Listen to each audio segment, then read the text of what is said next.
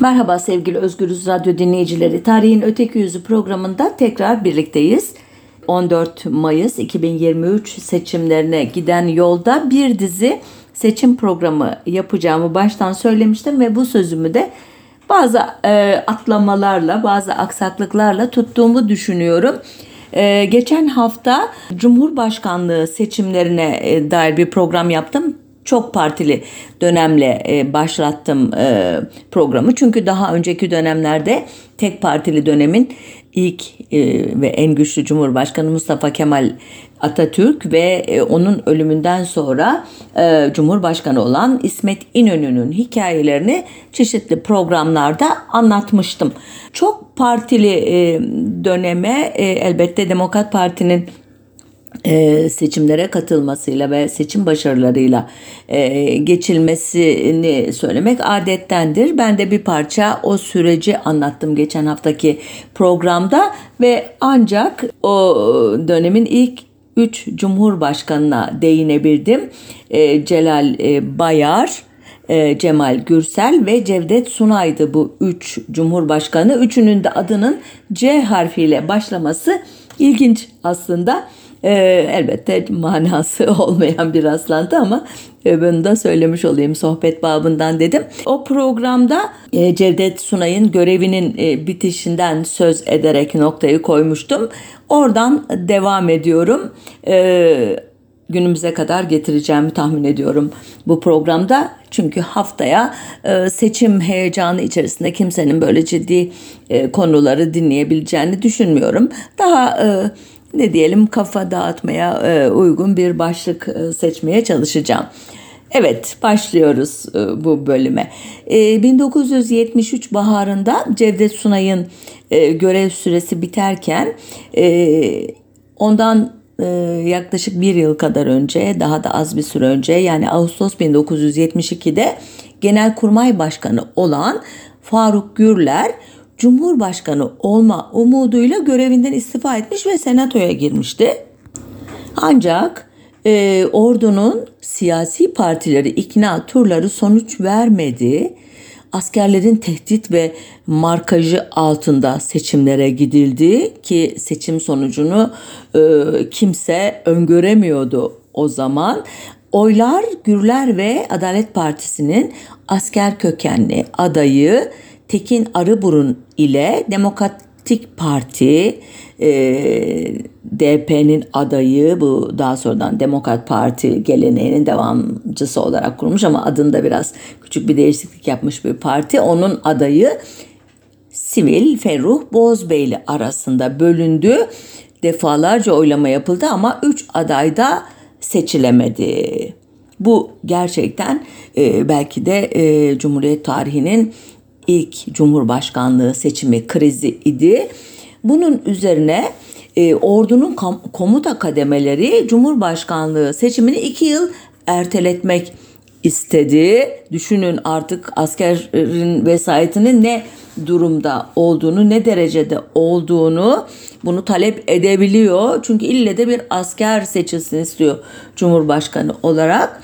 Ama bunu mümkün kılacak kanun teklifi e, mecliste bir oyla reddedildi. Bu gerçekten şaşırtıcı bir e, durumdu. Şok etkisi yarattı belki de asker çevreleri üzerinde. Aslında ilk e, vetoyu e, kendi adaylarını seçtiremeyerek yaşamışlardı ama e, meclisin bu kadar dirençli olacağını da düşünmüyorlardı. Bunun üzerine e, Cumhuriyet Halk Partisi lideri Ecevit'le Adalet Partisi lideri Demirel e, Anayasa Mahkemesi Başkanı Muhittin Taylan'ın adaylığında anlaştılar. Yani ordunun bu presini, baskısını püskürtmek için sivil bir aday e, seçelim e, dediler ve bunu da gerçekten başarıyla bir adayda oydaşarak sağladılar. Ancak e, bir sorun vardı ortada. E, TBMM üyesi değildi e, Taylan. Onun kontenjan senatörü olarak e, meclise sokulması gerekiyordu. Bunun için de e, 1961 Anayasası'nın biliyorsunuz önemli bir e, denetim mekanizması olarak ihdas ettiği bu senato meselesinde ordu son derece güçlü bir e, ne diyeyim karar alıcı işte e, burada e, e, henüz o sırada Cumhurbaşkanı olan Sunay e, onay vermeyerek e, sivil e, inisiyatifi bir anlamda bloke etti. Bunun üzerine e, Adalet Partisi, Cumhuriyet Halk Partisi ve Cumhuriyetçi Güven Partisi CGP apar topar eski e, Deniz Kuvvetleri Komutanı ki ne mutlu ki hem kontenjan senatörü idi hem de Moskova Büyükelçisi idi. Bu kişi Fahri Özdilek idi adı. Onu ortaklaşa aday gösterdiler. İddialara göre e, ordu ise bu adaya karşı Fahri e, Korutürk'ü aday göstermişti ki e, Fahri Korutürk Cevdet Sunay tarafından 1968'de kontenjan e, senatörlüğüne atandığı için bu sefer e, Sunay'ın veya bir başka kademenin engelleme yapması da mümkün değildi. E, bütün bunlar olurken annesini ziyaret için İstanbul'da modada e, olan Fahri Korutürk gece yarısı gelen bir telefonla frakınızı alıp yarın Ankara'ya gelebilir misiniz cümlesiyle Cumhurbaşkanlığına adaylığının e, söz konusu olduğunu öğrendi. Ancak yine de tam anlayamamıştı, emin olamamıştı kastedilenden. Ankara'ya gittiğinde seçilme nedenini sorduğunda dürüstsünüz, askersiniz ve demokrat bir kişiliğiniz var dendiğini anlatacaktı daha sonra yakınlarına. Kendisine göre kenarda köşede kalmış biri olduğu için seçilmişti. Korutürk e, e, Erzincanlı Osman Sabit Bey adlı bir askerin e, oğlu. Annesi Nesin Hanım küçük yaşta iken ölüyor. Onu Nuriye Korutürk e, büyütüyor. Ee, Bahriye Mektebi ardından Deniz Harp Okulu oradan güverte mühendis teğmen rütbesiyle mezun oluyor ve 1923 Mart ile 24 Ekim arasında ünlü Hamidiye ve Yavuz gemilerinde tahsil ve staj görüyor. Ee, sonra 1931'de Deniz Harp Akademisi'ne e, ne giriyor. 33'te e, bitirerek kurmay subay oluyor e, ve kendisine Koru Türk soyadını da bizzat e, Mustafa Kemal Atatürk veriyor e, soyadı kanunundan sonra. Aslında Atatürk'ün soyadını verdiği o kadar çok kişi var ki yani bu büyük bir iltifat sayılır mı sayılmaz mı orasını takdirinize bırakıyorum. Sonra işte Roma Büyükelçiliği askeri ateşesi, sonra Montreux Boğazlar Konferansı'nda Türkiye heyetinde müşavire olarak bulunuyor. Ardından Berlin Büyükelçiliği deniz ateşeliğine getiriliyor. Stockholm'de böyle bir görev yapıyor. Sonra işte e, yükseliyor, rütbeler alıyor vesaire e, ve e, 27 Mayıs 1960 darbesi sırasında Milli bir, e, Güvenlik e, Komitesi tarafından Dışişleri Bakanlığı'na getirildiyse de önce bu konuşuluyor daha doğrusu vazgeçiliyor ve Moskova Büyükelçiliğine atanıyor. Kısacası ordunun içerisinde sürekli diplomatik görevlerde bulunmuş ama çok sivrilmemiş, öne geçmemiş. Kendi dediği gibi kenarda köşede kalmış biri ancak bu özelliğiyle biraz önce anlattığım o e, ordu sivil e, kesimler arasındaki Cumhurbaşkanlığı çekişmesi sırasında e, bir avantaj haline geliyor bu silik şahsiyeti ve e, yine askerler tarafından elbette e, adaylığı e, üzerinde oydaşılıyor ve 6 Nisan 1973 günü yapılan 15. tura katılan 635 üyeden 557'si e, oylamaya katılıyor ve bunların 365'i yani meclisin sadece %57,5'u e, Kore Türkiye evet diyor. Seçimlerin ilk turunda dinleyici localarında yerini alan 52 general ve meclisin etrafındaki askeri tertibat adeta e, 1938 yılının 10 Kasım'ında e, vefat eden e, Atatürk'ün ardından e, beklenmedik bir şekilde Cumhurbaşkanlığına e, getirilen İsmet İnönü'nün e, e, seçimini andırıyor ve de elbette e, Aga Cemal e, lakaplı darbecilerin Cumhurbaşkanı adayı Cemal Gürsel'in seçimini. E, Hava Kuvvetleri Komutanı e, Muhsin Batur'un ve hava kuvvetlerinden yüksek rütbelilerin ortada görünmemesi ise ordu içindeki o e, sürekli adı anılan ama bir türlü somutlaşamayan cuntadaki çatla işaret ediyor ki bu e, Cunta'yı biliyorsunuz 12 Mart 1971 e, darbesinde e, somut olarak görmüştük ama kendilerine hiçbir zaman Junta adını vermiyorlardı elbette bunlar. Komuta e, e, işte emir e, komuta zinciri içinde yapılmış müdahale olarak adlandırılarak bütün ordunun e, bu e, siyasalara müdahalesinde e, yer aldığını ima ediyorlardı ki daha sonra e, 6-7 Eylül 1955 pogromunu devletin derin devletin muhteşem bir e, e, örgütlemesi olarak niteleyerek e, siyasi literatürümüze geçecek olan Orgeneral Sabri 25oğlu'nun naklettiğine göre Cumhurbaşkanı seçildiği günün akşamı bir amiral e, Fahri Korutürk'ün Cumhurbaşkanı seçilmesi için kulis faaliyetlerini yürüten Fahri Çoker'e telefon açarak kurtardın bizi Fahri Paşa diye memnuniyetini ve takdirlerini bildirmişti.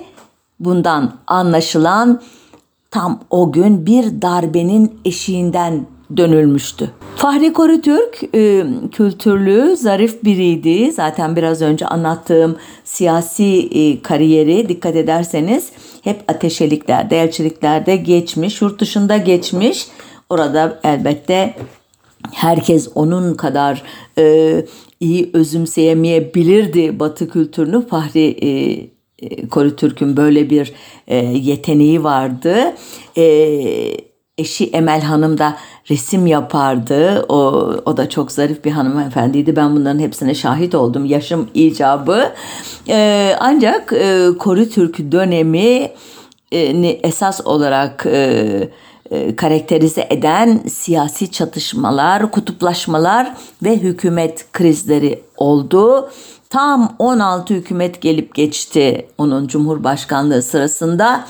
Hatta Fahri Korutürk bir röportajında öldüğümde sorgu melekleri dünyada ne yaptın diye sorduklarında herhalde hükümet buhranlarını çözmeye çalışmakla vakit geçirdim karşılığını vereceğim demişti hem kişiliği hem de 1961 Anayasası'nın rejimi vesayet altına almak konusunda açık kapı bırakmamak kaygısıyla hazırlanmış yapısı yüzünden Korutürk'ün e, bu çatışmaları önlemesi zaten mümkün değildi. Çünkü çok e, e güçlü e, denetim mekanizmaları ve bunların arkasında çok güçlü mahfiller vardı. Ama bir cumhurbaşkanının anayasadan aldığı bazı e, yetkileri ve güçleri e, de kullanmaya e, girişmedi. inisiyatif almadı ve döneminde yaşanan sayısız trajik olayı, kanlı olayı, gerilimi izlemekle yetindi. Süleyman Demirel'e göre ona biraz mesafeli, Erbakan'a bayağı mesafeli, Ecevit'e ise nispeten yakındı. Ancak dediğim gibi esas e, karakterini çizen lakabı e, daha iyi anlatacak tutumunu olumlu pasif adı takılmıştı kendisine siyasi yazarlar tarafından. Koru Türk döneminin e, olaylarını elbette anlatmayacağım. Çünkü esas olarak e, bu programın e, amacı Cumhurbaşkanlığı seçimlerinin nasıl yapıldığı, devir teslimlerinin nasıl yapıldığı ama yine de Korutürk'ün son dönemini e, biraz daha aydın özür dilerim ayrıntılı anlatacağım diğerlerinden. 21 e, Aralık 1979 günü Kenan Evren'in e, komutasındaki İstanbul'daki 1. Ordu karargahında toplanan komutanlar siyasilere bir uyarı mektubu yazmaya karar vermişlerdi. E, mektubun 12 Mart 1971 muhtarasından farkı mektubun partileri değil tüm anayasal kuruluşları uyarması idi.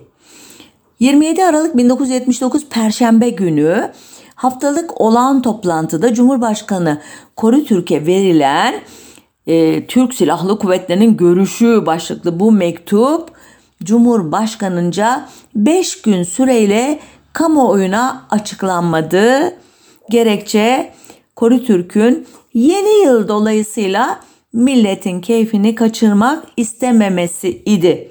Elbette tarihler zaten dikkatinizi çekmiştir. Tam da bir e, yılın kapandığı, e, ülkenin az sayıdaki gayrimüslimlerinin ve uluslararası ilişkiler babında işte diplomatik temsilcilerin Noel e, anmalarıyla meşgul olduğu, halkın işte yaklaşan yeni yılbaşı kutlamaları için hazırlıklar yaptığı, böyle heyecanlı, daha hafif konuların konuşulmasını tercih edildiği bir dönemdeyiz. Bu açıdan Koru Türk'ün e, yaklaşımı e, mantıklı görülebilir ancak mektubun içeriği böyle bir hafifsemeyi doğrusu e, hiç hak etmiyor idi.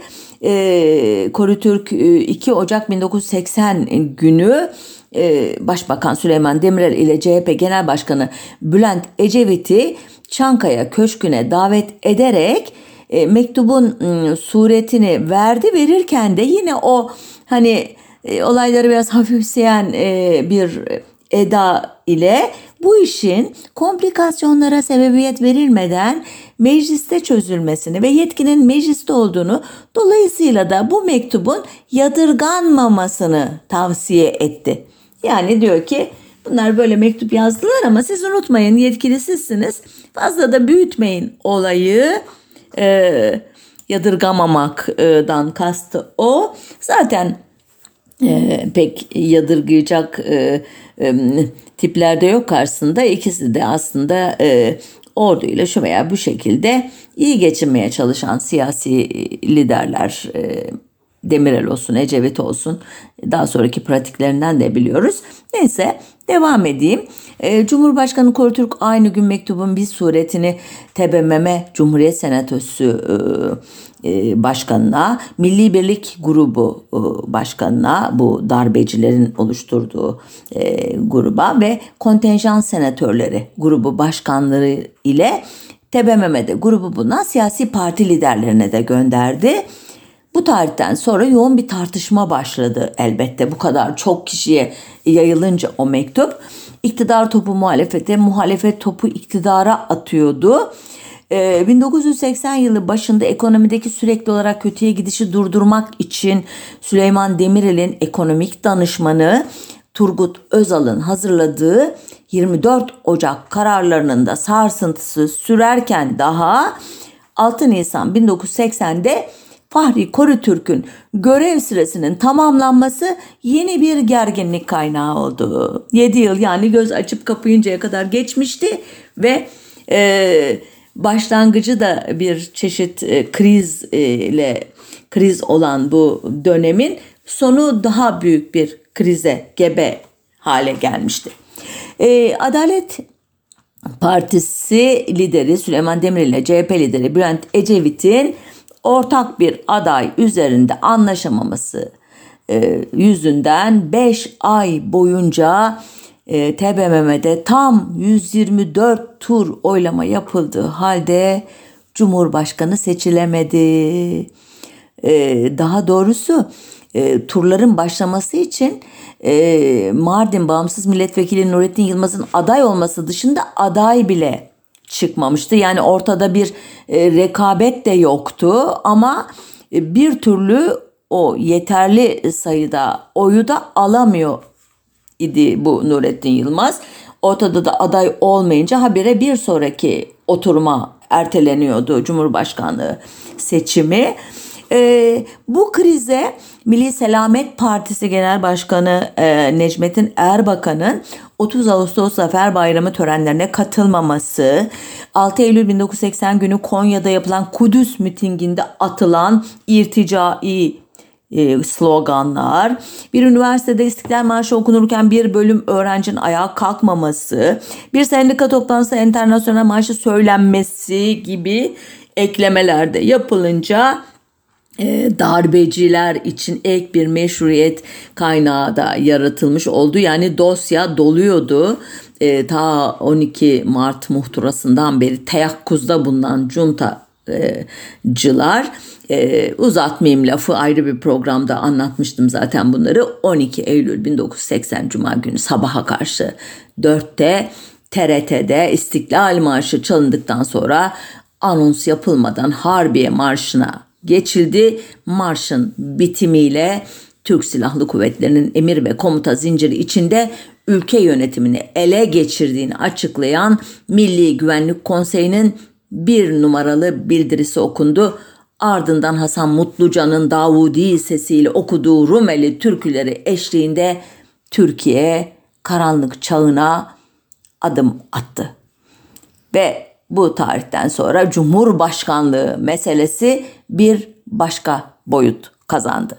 O yılların 1979'da e, e, gerçekleşen İran İslam devrimi tırnak içinde söylüyorum. E, Sovyetler Birliği'nin Afganistan'ı işgali, Yunanistan'ın NATO'nun askeri kanadına ayrılması yüzünden Türkiye'nin Batı bloğunda tutulmasının çok önem kazandığı yıllar olduğunu anımsayınca darbenin hangi saiklerle yapıldığı daha iyi anlaşılır ama konumuz bu olmadığı için burada kesip Kenan Evren'in Cumhurbaşkanı olmasının hikayesine geçeceğim. Kenan Evren'in önünü de bilmeden Korutürk açmıştı. 1977'de Kara Kuvvetleri Komutanlığı'na 1. Ordu Komutanı Adnan Ersöz'ün gelmesi gerekirken Demirel 3. Ordu Kom- özür dilerim kumandanı Ali Fethi Esener'i bu göreve getirmek istemiş. Genelkurmay Başkanı Semih Sancar da bunu onaylamıştı. Ama o güne dek olumlu pasif diye ünlenen Fahri Korutürk ordudaki hiyerarşi çok hassastır diyerek kararnameye imzasını atmamıştı.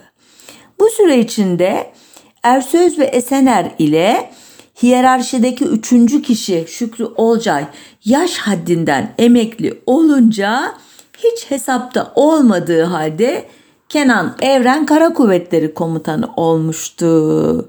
6 ay sonra iktidara gelen Ecevit hükümeti de Semih Sancar'ın görev süresini uzatmayınca Kenan Evren Genelkurmay Başkanı oldu. Buna buraya kadar işler tıkırında gitti. Ancak Kenan Evren'in Cumhurbaşkanlığı daha da kolay oldu biliyorsunuz. Askerlerin hazırladığı 1982 anayasası oylanırken Kenan Evren'in Cumhurbaşkanlığı da otomatik oylanmış oldu. İkisini bir batında çıkarmayı akıl etmişti darbeciler öyle uğraşmaya gerek yok dediler. Önce bir anayasa sonra Cumhurbaşkanlığı seçimi vesaire. Bu anayasaya evet diyorsan Kenan Evren'in Cumhurbaşkanlığına da evet diyorsun şeklinde bir formülasyonla bunu başardılar ve böylece Evren oylamaya katılan halkın sıkı durun %92'sinin oyuyla seçilen ilk cumhurbaşkanı oldu. Bu e, tırnak içinde bir ironi de içeriyor. Biliyorsunuz e, e, Erdoğan'ın seçimi e, halkın seçtiği ilk cumhurbaşkanı diye popülerize edilmeye çalışmıştı. Ona böyle bir ünvan yakıştırılmaya çalışılmıştı. Hayır değil. Çok böyle e, işte bir atraksiyonla da olsa Kenan Evren idi. Halkın oyuyla seçilen ilk cumhurbaşkanı.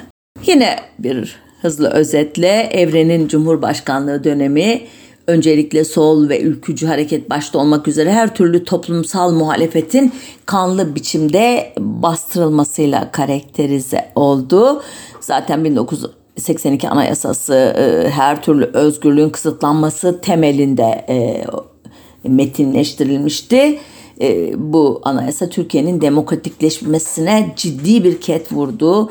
Vesayet rejimi kurumsallaştı evren dar kafalı bir askerden fazlası olmadığı halde halkı aydınlatma işinde kaba bir Atatürk taklitçiliğine girişti. Örneğin namaz kılacak safları öyle ayarlamak lazım ki namaz kılanın ayağı arkasındakinin burnuna değmesin dedi veya klozetlerin arkasına destek koyun diye uyarılarda bulundu. Dinimizde israf haramdır. Kadınlar çizme yerine ayakkabı giysin diye buyurdu. Atatürk'ü öveceğim derken hangi taşı kaldırsan altından Atatürk çıkıyor demesi yüzümüzde gülümseme yaratırken 1986'da Trabzon'da yaptığı konuşmada ülkede işkence olmadığını, işkenceden mahkum olan polis sayısının 49, bundan yargılanan polis sayısının 67 olduğunu söyleyip bunları toplayıp çıkan rakamı mevcut polis sayısına yani 67 bine bölerek bunun aslında çok mühim olmayan bir olay olduğunu ispatlaması bu gülümsememizi acılaştırdı. Ama en meşhur sözü asmayalım da besleyelim mi oldu. 17 yaşında olduğu halde adli tıp raporuyla yaşı büyütülerek idam edilen Erdal Eren'le ilgili bir soruya cevap verirken söylediği bu yüz kızartıcı söz bu toplumun asırlardır siyasi sorunları çözmek için bulduğu en etkili yolun hani kuracaksın meydana dar ağacını sallandıracaksın 3-5 tane şeklindeki zihniyet kodlamasının yeniden ve Cumhurbaşkanlığı düzeyinde formüle edilişinden başka bir şey değildi ki evren idam deyince susmayı hiç bilmedi. Bize sizde niye idam var diye soruyorlar. Biz onlara soruyor muyuz sizde niye idam yok diye dedi. Adalet yerini bulsun diye bir sağdan bir soldan asıyorduk. Eğer sağdan iki asmışsak ertesi günde soldan iki asıyorduk diye ne kadar adil olduklarını ispatlamaya girişti. Atatürk'ün totemleştirilmesi ve tabulaştırılmasında şampiyonluğu Cumhurbaşkanı sıfatıyla Kenan Evren ve ekibi kazandı bu tarihçe içinde. Atatürk'ün kurduğu Türk Dil Kurumu ve Türk Tarih Kurumu'nun yerine Atatürk Kültür Dil ve Tarih Yüksek Kurumu'nu kuruşu, e, Nutuk'un e, sadeleştirilmiş baskılarının yapılması ve yayılması, okullarda Atatürk köşelerinin mecbur tutulması, e, Ankara'da bir Atatürk heykel fabrikası kurulması, Atatürk'e ait olduğu tartışmalı vecizelerin kamusal alanda boy göstermesi veya işte kahvehanelere Atatürk resimlerinin asılmasının mecbur kılınması, Kenan Evren'in Atatürk pozlarında konuşmalar yapması hatta Atatürk gibi tren penceresinden bakan fotoğraflar çektirmesi mesela bu gibi e, yüzeysel e, e, sembolik e, girişimlerle Atatürkçülüğün adeta sivil bir din haline getirilmesi 12 Eylül darbesinden sonra oldu ve Kenan Evren'in Cumhurbaşkanlığı dönemi e, bu açıdan çok ayrıksı özel bir sahip yere sahip olduğu. Elbette bir yandan ABD'nin ılımlı İslam projesiyle uyumlu olarak Türk İslam sentezi denilen ideolojinin devletin her kademesine yerleşmesi de bu dönemde oldu. Daha çok söylenecek şeyler var. Ee, aslında Kenan Evren'in Cumhurbaşkanlığı sırasında attığı nutuklar, e, yaptığı konuşmalar ve çoğu zırva olan o vecizeleri e, yaklaşık 6 cilt e, sanıyorum e, e, oluşturmuştu. Bunları kendi e, derledi. Anıları adı altında 1990-91 yılları arasında e, kısacası hiç durmadan konuşan daha doğrusu konuştuğunu sanan bir cumhurbaşkanımız idi kendisi. Kenan Evren Çankaya'yı artık bırakıyorum heveslileri gelsin biz hevesimizi aldık dedikten kısa bir süre sonra ülke tırnak içinde sivillere teslim edildi. Ama ne sivillerdi bunlar. Darbecilerin kurdukları Milliyetçi Demokrasi Partisi'nin genel başkanı Turgut Özalp örneğin gözaltına alınanlara işkence yapıldığı ve copla tecavüz edildiği haberlerine sinirlendiğinde tarihe geçen şu vecizeyi yumurtlamıştı. Niye cop kullansınlar taş gibi delikanlılarımız var. Neyse ki bu sözün hayırlı bir sonucu oldu ve 6 Kasım 1983 seçimlerinde Milliyetçi Demokrasi Partisi bir varlık gösteremedi. Buna karşılık Anavatan Partisi yüzde 45,14 oyla tek başına iktidara geldi.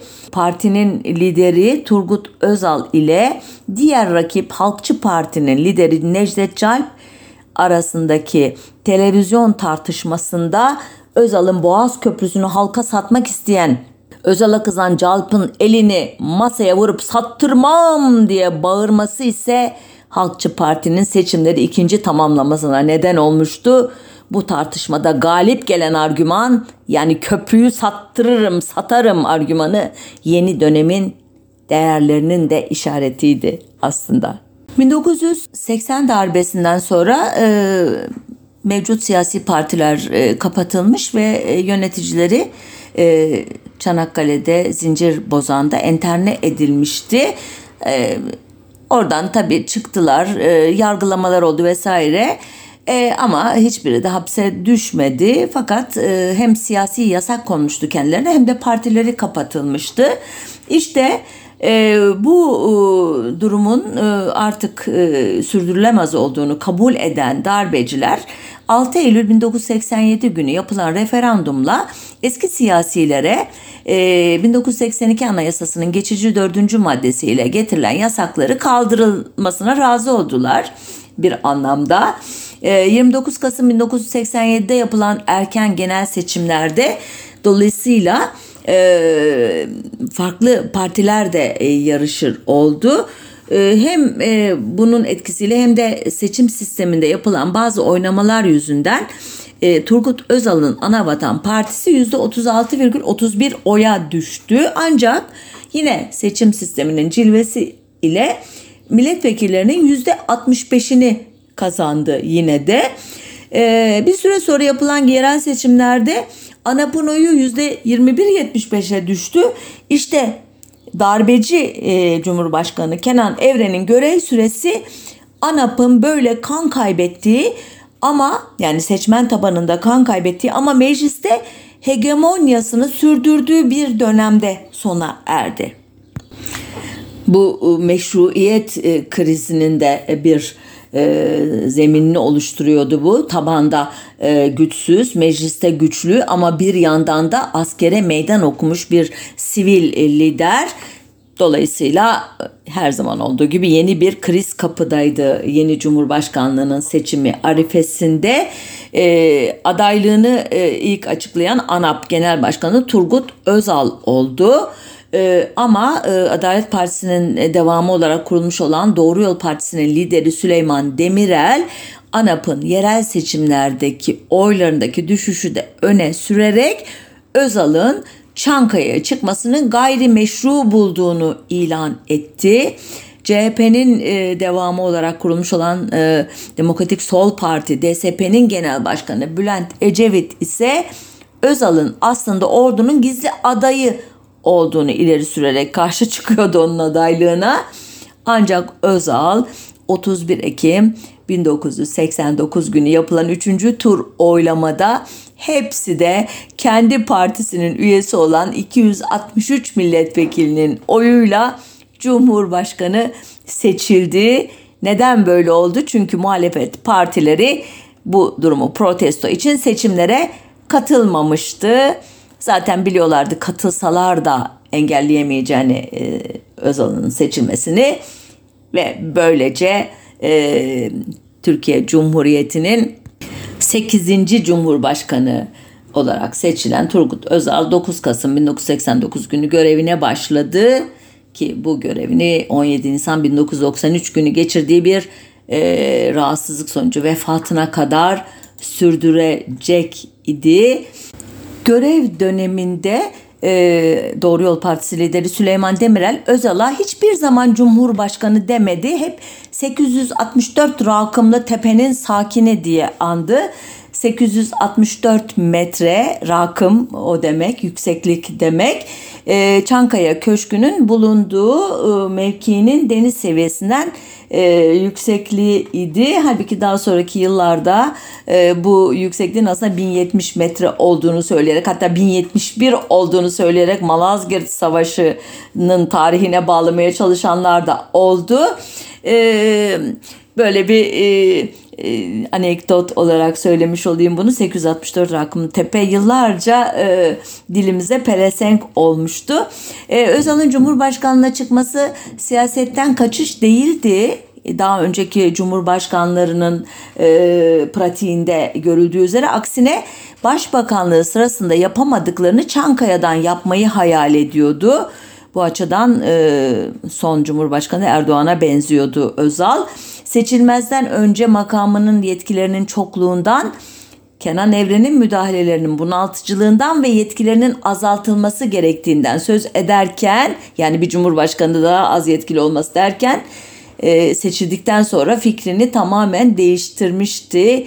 Dindarların da liberallerin de zenginin de yoksulunda Doğu hayranının da Batı hayranının da Türk'ün de Kürd'ün de baktığında kendisine yakın gelecek bazı özellikleri vardı Özal'ın. Bunları tek tek sayamayacağım ama hatırlar o dönemi yaşayanlar birkaç e, başlık verebilirim belki. Örneğin dünyada soğuk savaş döneminin bitimi ve ABD'de Reagan ile birlikte başlayan egemen neoliberalizm anlayışının sadık bir uygulayıcısıydı. Cumhurbaşkanlığı dönemi ithal ikameci ekonomiden ihracata dayalı ekonomiye geçiş dönemi oldu. IMF Dünya Bankası destekli tekstil, beyaz eşya ve diğer tüketim mallarına dayalı bir gelişmeye ağırlık verdi. Türkiye'yi dışa açtı. Türkiye Cumhuriyetlerle ilişkiler kurdu. Hatta bir ara Kürt meselesini çözmek için Türkiye'nin adı acaba Anadolu e, Cumhuriyeti olsa nasıl olur diye fikir yoklamaları, düşünce e, yoklamaları bile yaptı. Zemin yokladı ama elbette karşılık bulamadı. E, Baba Bush'un Körfez Savaşı'na destek verdi. E, 1141 ve 142 e, gibi sola karşı veya 163 gibi özgürlükleri e, din dinci e, İslamcı e, gruplara yönelik olarak kısıtlayan kanunları kaldırdı. Elbette onun dönemi bir yandan da tüm değerlerin hızla yıprandığı hatta çürüdüğü bir dönem oldu. Özal'ın seçim yerel seçimlerin 5 yılda bir yapılmasına ilişkin anayasa hükmünü soran gazetecilere e, anayasayı bir kere delmekten bir şey olmaz demesi ki aslında bu söz tam olarak böyle değil ama ona atfedildiği şekliyle söylüyorum. O, bu minvalde çok lafı var.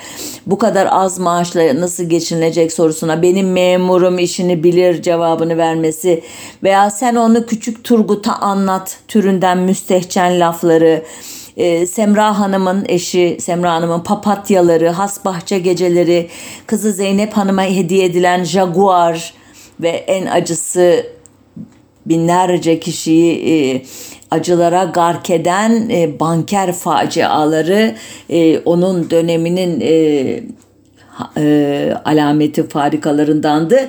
Bütün bunlar e, Türkiye'nin müesses nizamını oluşturan kesimler için yabancı ve rahatsız ediciydi elbette. Kimleri kastettiğimi anlamışsınızdır. 1991 Körfez Savaşı sırasında savaşa Amerikalıların yanında girersek bir koyar üç alırız demişti. Musul'u ve Kerkük'ü almayı hayal ediyordu ama Özal'ın ihtiraslarından, ihtiraslarının birilerini ürküttüğü anlaşıldı. Önce Özal Cumhurbaşkanı olurken ANAP'ın teslim edildiği Yeddi Emin Yıldırım Akbulut ayak sürmeye başladı. Sonra Genelkurmay Başkanı Necip Torumtay, Dışişleri Bakanı Ali Bozer ve Milli Savunma Bakanı Sefa Giray istifa ettiler. Yıllar sonra Yusuf Özal ağabeyinin kendisine Torumtay korktu dediğini açıklayacaktı. Bozer ise Özal'ın aksine misak-ı milliye bağlı kalmaktan yana olduğunu belirtecekti. Bütün bunlar Özal'ın özellikle e, Kürt meselesi ile ilgili çözümler peşinde olmasının yarattığı e, rahatsızlığı e, ima ediyordu.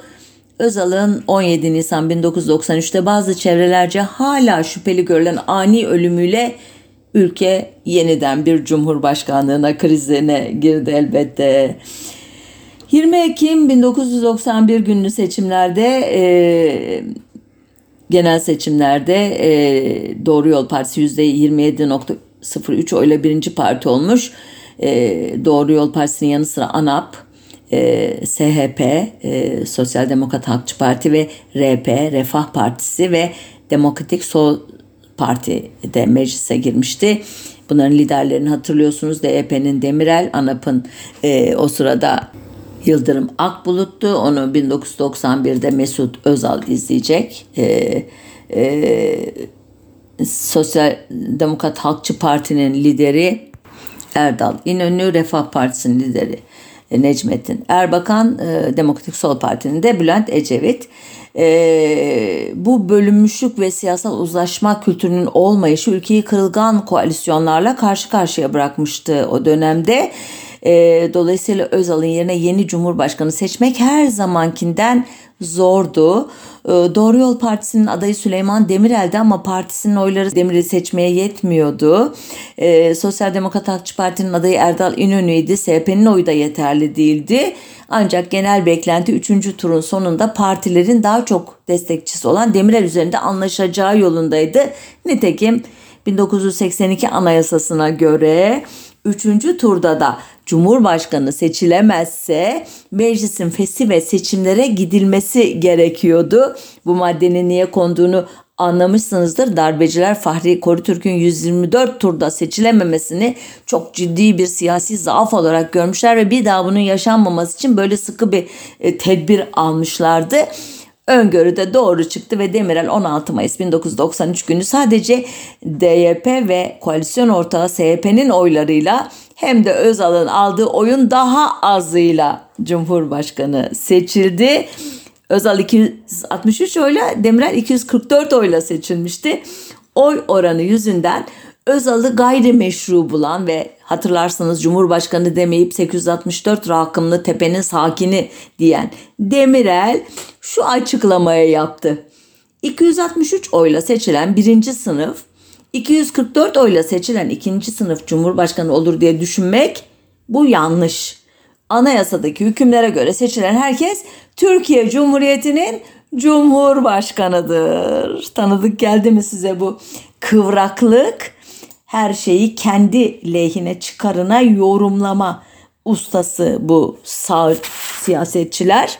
Başbakanlığı döneminde e, kendisinden öncekiler gibi sürekli Cumhurbaşkanı makamının yetkilerinin genişliğinden şikayet eden Demirel, Cumhurbaşkanı seçildikten sonra makamını sistemin temel aktörü haline getirip meclisi ve hükümeti kendi gölgesi altında çalıştırdı.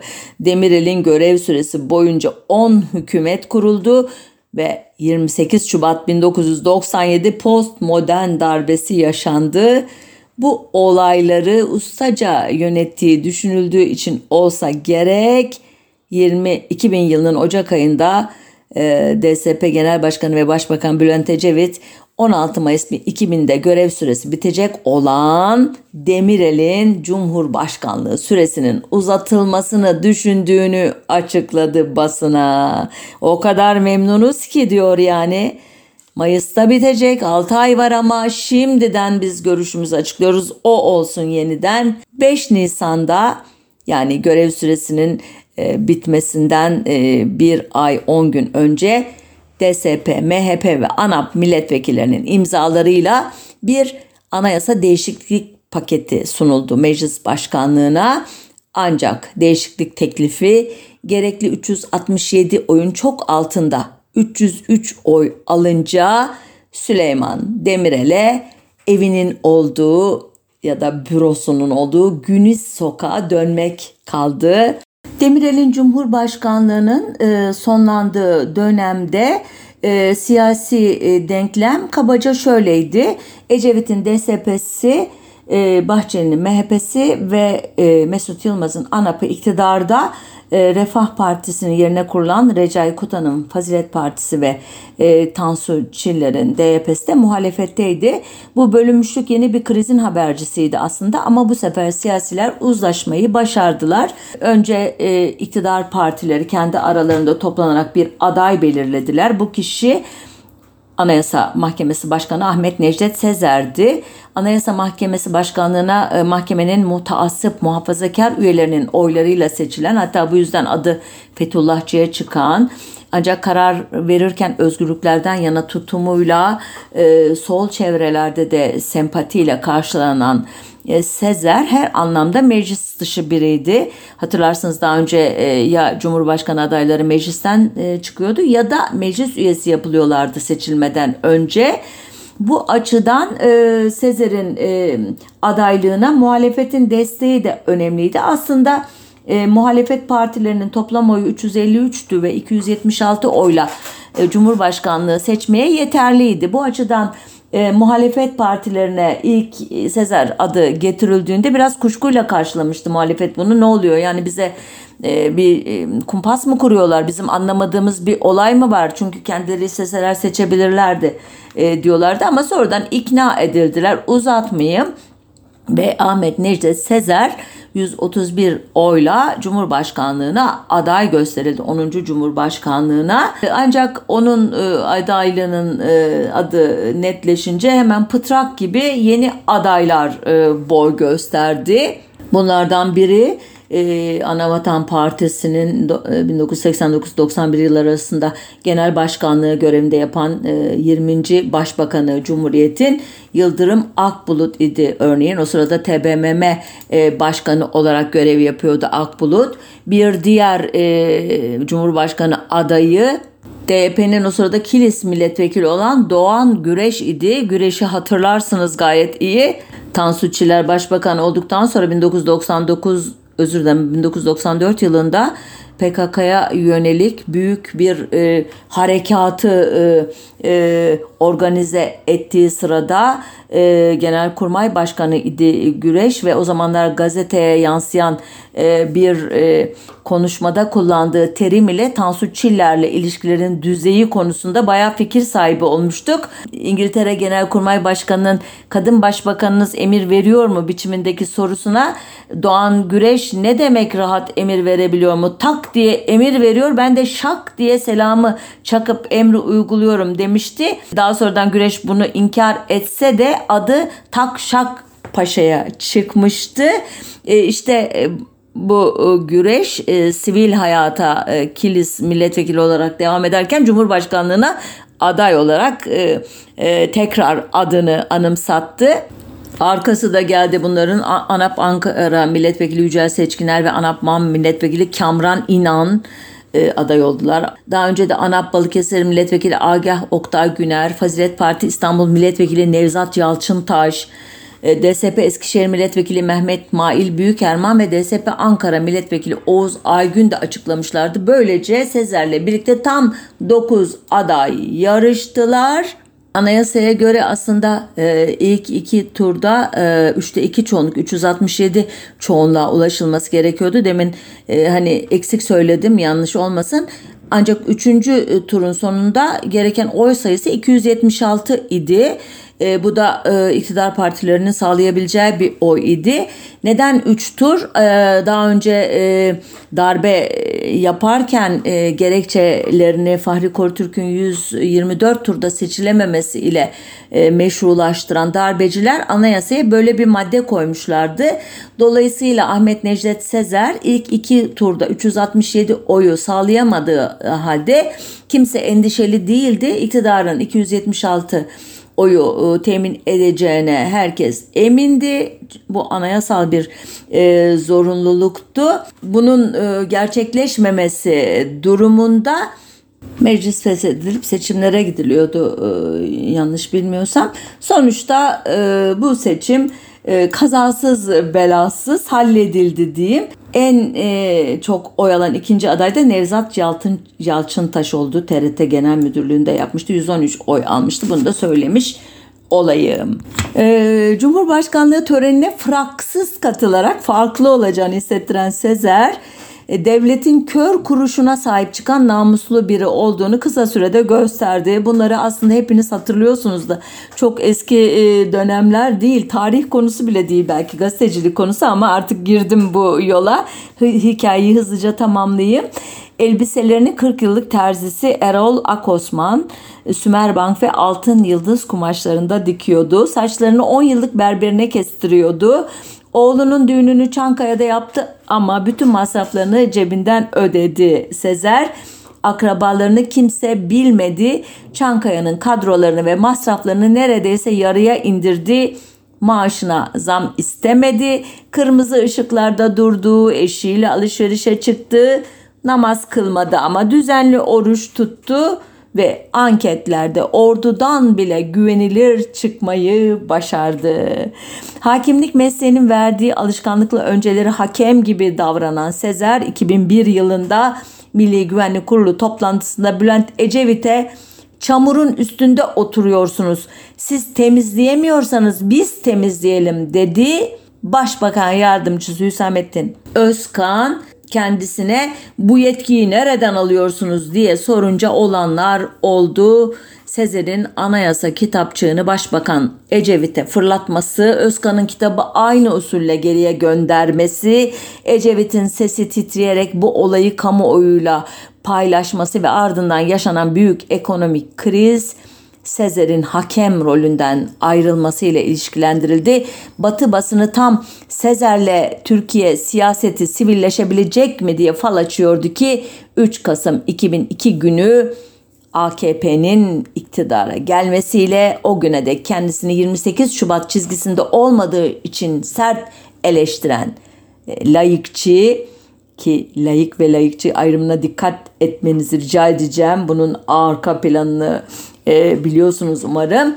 Bu kesimlerle doğal ittifaka girdi e, Sezer ve kadim vesayet sisteminin en etkin parçası oldu. Gerçi bugün AKP'nin ve müttefiklerinin izlediği siyaseti görenlerin Sezer az bile yapmış dediğini söylemeye hacet yok herhalde. Ahmet Necdet Sezer'in görev süresinin dolmasının yaklaşmasıyla birlikte 15 Nisan'da resmen Cumhurbaşkanlığı seçim süreci başı örtülü olmayan aday arayışları ile devam etti. Yılı söylemeyi unuttum özür dilerim. 2007 yılı idi. Bu bağlamda çatı aday Ekmelettin İhsanoğlu da aslında AKP'nin aday adaylarından biriydi. 24 Nisan 2007'de Recep Tayyip Erdoğan'ın partisinin grup toplantısında Cumhurbaşkanı adaylarının Dışişleri Bakanı Abdullah Gül olduğunu açıklamasıyla önemli bir dönemece girildi. 27 Nisan'da yapılan ilk turda CHP, ANAP ve DYP genel başkanları seçimlere katılmayınca meclis 361 kişiyle toplandı. Abdullah Gül 357 oy alırken 3 oy geçersiz sayıldı. Bir oyda boş çıktı. O gece TSK'nın internet sitesinde daha sonradan e-muhtıra diye anılacak olan TSK'nın tırnak içinde basın açıklaması yayımlandı. İleriki dönemde Genelkurmay Başkanı Yaşar Büyük Anıt bizzat kendisini yaz kendisini yazdığını açıklayacaktı bu açıklamayı. Bunun üzerine anayasanın 102'ye 1 maddesinin toplantı yeter sayısını 367 olarak öngördüğü yönünde açıklamalar yapmış olan Yargıtay Cumhuriyet Başsavcısı Sabih Kanadoğlu'nun görüşleri tekrar gündeme geldi. Bu görüşe göre Cumhurbaşkanı seçiminin ilk turunda seçilme yeter sayısının altında bir sayıyla oturumun açılması anayasaya aykırı idi. Yani daha önceki gibi 367'yi sağlayamayan bir çoğunlukla 361 ile oturum açılamazdı. Muhalefet bu görüşü Cumhurbaşkanı seçimlerinin yapılması öncesinde meclise getirdi. Önce akabinde de Anayasa Mahkemesi'ne taşıdı. Mahkeme e-muhtıradan 4 gün sonra kararını açıkladı. Gerekçeli kararı 28 Haziran'da açıklayacaktı onu da söyleyeyim. Başvuruyu haklı görmüş. Birinci tur oylamayı da iptal etmişti AYM. Bu kararın anlamı mecliste salt çoğunluğu elinde bulunduran bir siyasi partinin muhalefetin onayı olmadığı sürece kendi adayını Cumhurbaşkanı seçtiremeyeceğiydi. Karardan sonra CHP'nin direnişi yüzünden meclis 367 kişiyle toplanamayınca Abdullah Gül adaylığını geri çekti. Anayasa gereği iptal olundu bu seçimler ve özür dilerim meclis ve seçimlere gidildi. AKP bu arada bir daha 367 krizi yaşamamak ve seçim yasaklarına gireceği için değinemeyeceğim bir dizi nedenle ki aslında daha vakit var ama yine de tedbirli olalım. Anayasanın genel seçimlerin 5 yılda bir yapılmasını öngören maddesini 4 yılda bir diye değiştirdi. Cumhurbaşkanının halk oyuyla seçileceği maddesini ekledi. Cumhurbaşkanının görev süresini 5 yıl olarak değiştirdi ve bir kişinin üst üste iki kez seçilebileceğini ekledi. Ayrıca toplantı ve karar yeter sayılarını düzenledi. Bazı konuların yeterince açıklıkla düzenlenmediği bugün de acı biçimde anlaşılıyor. Özellikle iki kez seçilebilecek demek ne demek? Yeni anayasa, sonraki anayasa, daha sonra yapılan oylamaları da tabii düşünerek söylüyorum bunu. Anayasa değişikliği mecliste kabul edildi ama Ahmet Necdet Sezer kanunu önce veto etti.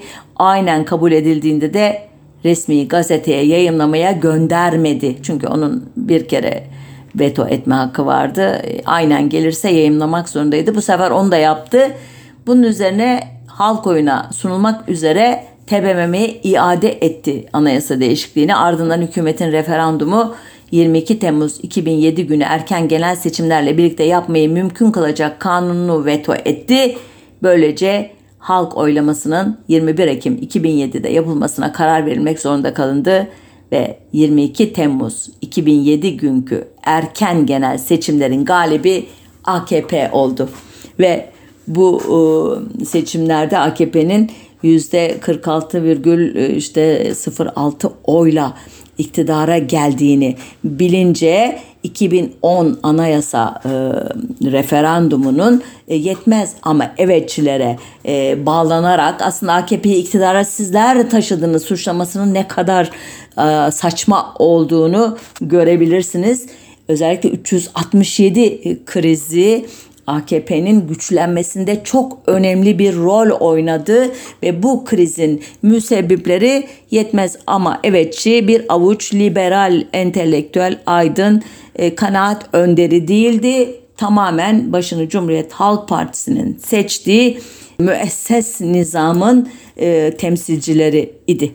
Cumhurbaşkanlığı döneminde e, muhafazakar ve İslami geçmişine uygun e, bir tavır içinde olan ve e, Erdoğan ile çatışmamaya özen gösteren Abdullah Gül'ün Çankaya'nın noteri diye anıldığını söyleyip noktayı koyayım çünkü hakikaten süreyi çok aştım. Zaten Abdullah Gül dönemi e, hepimizin gözleri önünde geçti sayılır. E, arkasından Erdoğan'ın Cumhurbaşkanlığı ise hala bizim e, acı gerçekliğimiz olarak karşımızda. Bakalım 14 Mayıs 2023 seçimlerinde nasıl bir e, e, cumhurbaşkanı ile karşılaşacağız, nasıl bir siyasi tabloyla karşılaşacağız deyip noktayı koyayım. Haftaya bir başka konuda buluşmak üzere, hoşçakalın.